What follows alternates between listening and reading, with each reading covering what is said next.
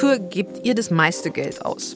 Bei mir ist es mit ganz, ganz großem Abstand fürs Wohnen, wie wahrscheinlich bei vielen anderen.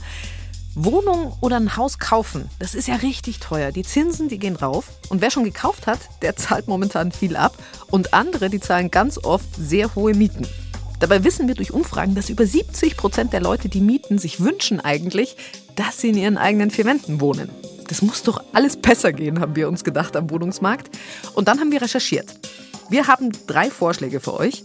Einmal sagen wir euch, warum in den Niederlanden die Leute schon mit Mitte 20 Wohnungen kaufen und was sich die Politik hier davon abschauen könnte. Wir sagen euch, wie selber bauen billiger geht und besser. Und wir haben eine Stadt gefunden in Deutschland, in der alles günstiger ist. Grundstücke, Mieten, Spekulanten haben dort keine Chance. Und wir erzählen euch, wie die das machen.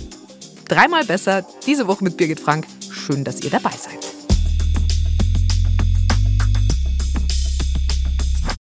Hier in Deutschland ist es so, dass ungefähr die Hälfte der Leute mieten und die anderen knapp über 50 Prozent, die wohnen in ihrer eigenen Wohnung oder in ihrem eigenen Haus. Die höchste Quote in Sachen Eigentum hat übrigens in Europa Rumänien. Hätte ich nie gedacht, 96 Prozent der Leute dort leben in ihrem eigenen Haus oder in ihrer eigenen Wohnung. Hat natürlich einen Grund. Rumänien war ja kommunistisch regiert. Dann kamen die 90er, alles ist ganz, ganz schnell privatisiert worden und sehr günstig verkauft worden ist also jetzt tendenziell kein Modell, was andere Staaten nachmachen können. Aber es gibt einen Wohnungsmarkt, von dem können wir uns einiges abschauen, und zwar in den Niederlanden. Der größte Unterschied zu uns jetzt, die Leute dort, die kaufen schon mit 25, 30 ihre erste eigene Wohnung. Vergleich, bei uns ist es Ende 40. Und dann kaufen die Niederländerinnen im Schnitt alle sieben Jahre eine neue Wohnung, hat uns ein Immobilienmakler dort erzählt. Also je nach Bedarf. Wenn die Kinder haben, brauchen sie mehr Platz, irgendwann wieder weniger. Es ist also ganz anders als bei uns, wo ja tendenziell irgendwie ein Haus gekauft wird und dann sterben die Leute drin. In den Niederlanden ist also sehr viel mehr in Bewegung auf dem Markt.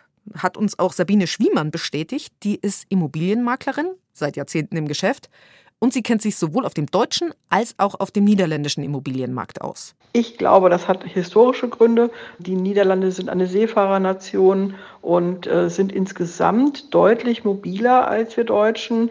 Tatsächlich ist es in den Niederlanden auch so, dass man mehr Wert auf Lebensqualität Tag für Tag legt als äh, repräsentatives Wohnen. Man gibt das Geld für andere Zwecke aus. In Deutschland wird das Haus schön gemacht und in den Niederlanden ist das durchaus anders. Da wird also mehr Geld für Reisen ausgegeben, für Ferienhäuser im Ausland und auch für Essen, Gehen, Urlaube und so weiter. Das ist durchaus etwas, was Niederländer insgesamt auch auszeichnet. Oft wird in den Niederlanden auch schneller gebaut, unbürokratischer, auch pragmatischer muss man sagen. Es gibt zum Beispiel ganz viele Fertigbauten. Und ein ganz großer Punkt ist, wer dort was kauft, der zahlt weniger Nebenkosten, also Gebühren für Makler, Notar und natürlich die Grunderwerbssteuer. Da wird in den Niederlanden unterschieden. Kaufe ich, um selbst drin zu wohnen, dann muss ich weniger Steuern zahlen. Wenn ich jung bin, zahle ich gar keine Steuern. Oder kaufe ich, um Geld anzulegen, dann wird's teurer. Und da sagen alle, mit denen wir gesprochen haben, das wäre auf jeden Fall so ein Punkt, den sich Deutschland abschauen könnte. Noch ein anderer großer Punkt. In den Niederlanden geht alles einfacher und schneller, einfach weil es digital läuft. Niederländer können Verwaltungsdinge alles digital erledigen. Und es gibt auch dort die Möglichkeit, Kaufverträge über Videokonferenzen abzuschließen. Man kann in den Niederlanden beim Notar auch verzichten auf das Vorlesen des Vertrages. Das geht in Deutschland nicht und Videovertragsabschlüsse sind in Deutschland auch nicht wirklich in Sicht. Das heißt also, wir haben da noch tatsächlich etwas Arbeit vor uns, um unsere Strukturen da ein wenig zu modernisieren. Es läuft also vieles besser in Sachen Immobilien in den Niederlanden. Ein Problem bleibt aber leider gleich. Die Preise für Immobilien in den Niederlanden, die sind wie anderswo in den letzten Jahren einfach sehr stark gestiegen. Ich bin schon mal gentrifiziert worden. Und zwar sehr klassisch. Ich habe mit meinem Freund in einem Mietshaus gewohnt, in einer Wohnung. Das Ganze ist verkauft worden und die neuen Eigentümer wollten das Ganze Luxus sanieren. Die Wohnungen wurden zu Eigentumswohnungen umgewandelt und unsere Wohnung, die hätten wir schon kaufen können damals. Sie haben sie uns angeboten für so viel Geld. Wir haben sehr laut gelacht damals. Leider haben wir sie nicht einfach gekauft, weil jetzt ein paar Jahre später wäre das ein echtes Schnäppchen gewesen. Einfach weil es absurd ist, was los ist inzwischen auf dem Immobilienmarkt. In den letzten zehn Jahren in Deutschland sind Immobilien mehr als 60 Prozent teurer geworden. Und auch die Mieten sind sehr stark gestiegen, vor allem in den Städten. Und wer sich jetzt Geld leiht bei der Bank für ein Haus oder eine Wohnung, der zahlt ja auch deutlich mehr als noch vor einem Jahr zum Beispiel. Die Zinsen sind drauf und auch die Baukosten sind extrem gestiegen. Was macht also jemand, der trotzdem noch bauen will? Es gibt eine Möglichkeit, auch jetzt noch, nämlich zusammenbauen, gemeinsam. Man kann sich da in kleinen Gruppen zusammentun, einfach Privatleute, die zusammen eine Baugruppe bilden, so nennt sich das dann. Das machen in Deutschland immer mehr Leute. Und wie das Ganze laufen kann, darüber haben wir mit Alexander Trula gesprochen. Der hat nämlich schon vor über 20 Jahren mit anderen gebaut. Das waren damals Reihenhäuser. Insgesamt vier Familien haben sich zusammengetan in Landshut in Niederbayern. Und die Trulas wohnen dort immer noch. Mit ihrem Hund, wie ihr gleich hören werdet. Und auch alle anderen Familien wohnen bis heute in diesen Häusern drin. Was ja mal ein gutes Zeichen ist. Alexander Trula sagt jedenfalls, sie würden es sofort wieder machen. Ja, weil wir ziemlich profitiert haben. Wir waren schon länger auf der Suche. Ja, das erste Kind ähm, kam äh, 1998, das zweite dann 2002, das dritte 2003. Haben uns vieles angeschaut und dann haben wir diese Anzeige gesehen in der Landshauter Zeitung. Bauherrengemeinschaft sucht vierte Familie, äh, zwecks Reihenhausbau. Und da haben Sie einfach mal angerufen. Da haben wir einfach mal angerufen und das war dann total witzig, weil, wie sich herausgestellt hat, war das äh, ein ehemaliger Arbeitskollege meiner Frau, da geht dann quasi schon die Geschichte los, wie wir so als Familie davon profitiert haben von dieser Bauherrengemeinschaft, weil meine Frau gesagt hat, ja, also ich kenne den jetzt nicht super gut, aber ich weiß, wenn der sagt, das geht, ja, für, für dieses Budget, dann geht es. Dann haben wir uns da mal getroffen, ganz unverbindlich. Das waren sehr nette Menschen, auch schon mit vielen kleinen Kindern. Das war für uns auch ganz wichtig. Weil wenn man so überlegt, wo geht man denn hin, ja, dann schaut man sich natürlich auch Immobilien an im älteren Bestand, ja, wo es auch sehr schön ist, wo allerdings halt keine Kinder mehr da sind, mhm. weil die schon aus dem Haus sind. Und da hatten wir halt überhaupt keine Lust dazu, dass wir im Garten dann den Kindern immer sagen müssen, Psst, Nachbar. Klar. So haben wir uns gedacht, okay, wenn da jetzt schon fünf oder sechs Kinder sind, ja, und werden wahrscheinlich noch mehr, ähm, am Ende wurden es zehn in diesen vier Häusern, dann sind wahrscheinlich alle gleichzeitig in der Schreibphase, alle gleichzeitig in der Heavy Metal Phase und so weiter und so fort und so war es dann auch. Wissen Sie, was Sie konkret gespart haben tatsächlich? Das wissen wir nicht, aber wir haben auf alle Fälle gespart, ja, weil es macht halt, oder damals, ja, vor 20 Jahren hat es auf alle Fälle einen Unterschied ausgemacht, ob ich jetzt eine Heizung kaufe oder vier. Ob ich einen Trockenbauer, weil wir haben äh, damals sehr innovativ noch vor 20 Jahren in Holzbauweise gebaut, ja, ob ich jetzt für vier Häuser einen Trockenbau ausschreibe oder nur für eines. Also man konnte da schon Preisvorteile erzielen. Gab es nie irgendwann bei Ihnen den Zeitpunkt, wo Sie gesagt haben, um Gottes Willen, warum haben wir das getan? Also wie gesagt, wir hier haben, haben sehr profitiert. Der eine war der Banker, der vorher schon alles geplant hatte und, und mit den Behörden gesprochen hat. Der andere Nachbar war Beamter, ja, der kannte sich also mit, mit dem Gesetz gut aus.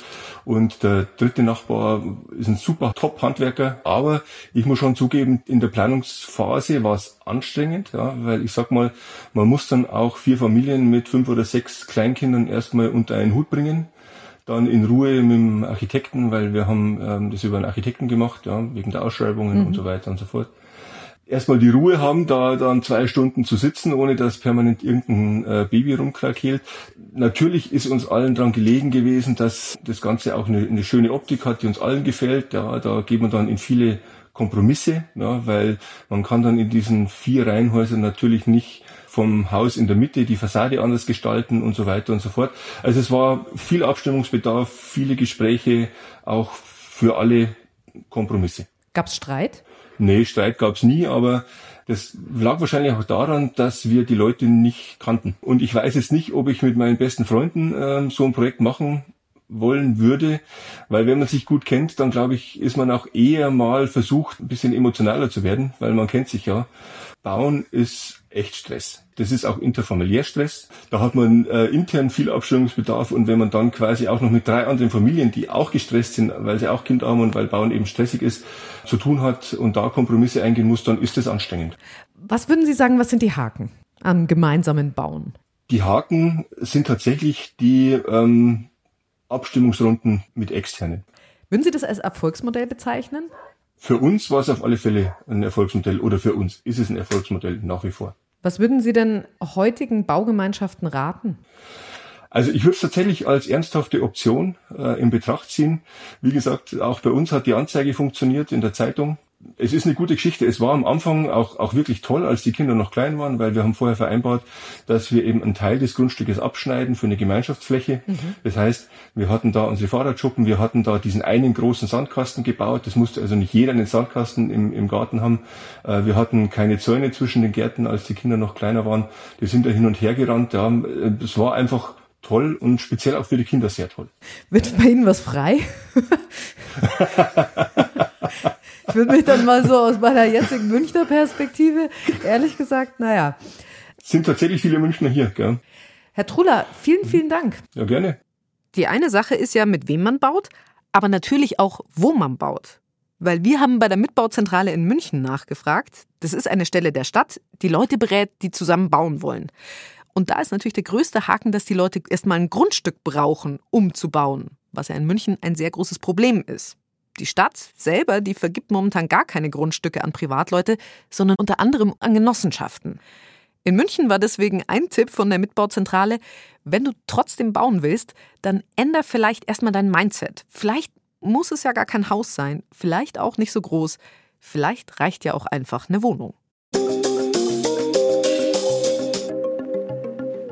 München ist natürlich ein extremes Beispiel, was Immobilien angeht. Aber tendenziell ist es ja in allen größeren Städten in Deutschland so, dass der Markt einfach extrem ist.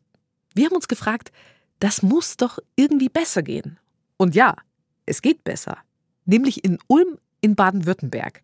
Da steigen die Preise für Baugrundstücke und auch für Mieten sehr viel weniger extrem als anderswo. Und woran liegt's? Die Stadt kauft Grundstücke. Viele Grundstücke und zwar seit über 100 Jahren, die hortet sie dann und verkauft sie weiter an Menschen, die bauen wollen. Fast 40 Prozent der Fläche von Ulm gehören inzwischen der Stadt. Das ist sehr, sehr viel mehr als in anderen Städten. Und damit behält Ulm auch die Kontrolle darüber, wie die Preise so sind und über das, was gebaut wird. Ich habe drüber mit Markus Mendler gesprochen. Der ist beim Liegenschaftsamt in Ulm zuständig für den Grundstücksverkauf. Und er hat mir erzählt, dass das Geheimnis in Ulm nicht nur darin liegt, dass die Stadt viele Grundstücke kauft, sondern auch, dass es in der Stadt eben nur dann neues Baurecht gibt, wenn der Boden vorher der Stadt gehört. Äh, also, Birgit, hm? Äh, ich check das nicht so ganz. Also, äh, übrigens äh, Denise Lapöck, meine Redakteurin. Also, pass auf, wenn du in Ulm ein Grundstück hast, was theoretisch mal Bauland werden könnte, dann könntest du ja auch an irgendwen verkaufen, der dieses Grundstück mal liegen lässt, darauf hofft, dass es Bauland wird und damit spekuliert zum Beispiel. Mhm. Funktioniert aber in Ulm nicht, weil dieser Mensch, der dieses Grundstück kauft, niemals Baurecht kriegen wird, also niemals selber drauf bauen darf, weil es eben vorher nicht der Stadt gehört hat. Ah. Und damit bremsen sie so Spekulanten aus. Okay, also verstanden. Also, ja. Markus Mendler, der erklärt es so. Wenn die Stadt diese Grundstücke nicht kauft, ist es für jemand anders völlig unattraktiv, weil er ja kein Baurecht bekommt und dieses Grundstück nicht entwickeln kann. Und in Ulm kommt noch was dazu. Wenn die Stadt ein Grundstück verkauft an Häuslebauer, dann gilt nämlich noch eine Regel. Der Mensch, der das kauft, der muss da was drauf bauen oder aber das Grundstück zurückgeben. Wer ein Grundstück von der Stadt bekommt, der darf es unbebaut nicht privat weiter veräußern, sondern das geht dann, wenn, dann wieder zu den alten Bedingungen zurück ins Rathaus. Das Ganze bremst Bodenspekulation, was bedeutet unterm Strich, während anderswo die Preise explodieren, sind Grundstücke in Ulm ungefähr 10 bis 20 Prozent billiger, schätzt Markus Mendler. Es gilt übrigens dort auch, dass die Stadt ein Grundstück nicht an den verkauft, der am meisten zahlt, sondern der Preis ist fix, wird festgelegt vom Gemeinderat, was aber auch heißt, der Stadt geht ziemlich viel Geld durch die Lappen. Und ich habe Markus Mendler mal gefragt, wie viel. Ich glaube, dass man da eher gewinnt.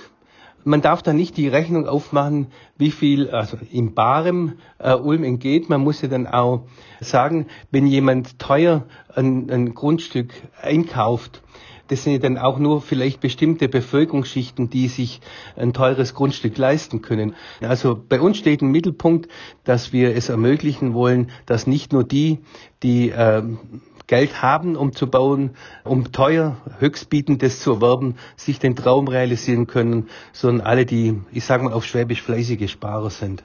Klar ist aber auch, das Modell in Ulm hat auch seine Grenzen. Einmal musst du natürlich als Stadt erstmal generell das Geld haben, um überhaupt Grundstücke kaufen zu können. Klar.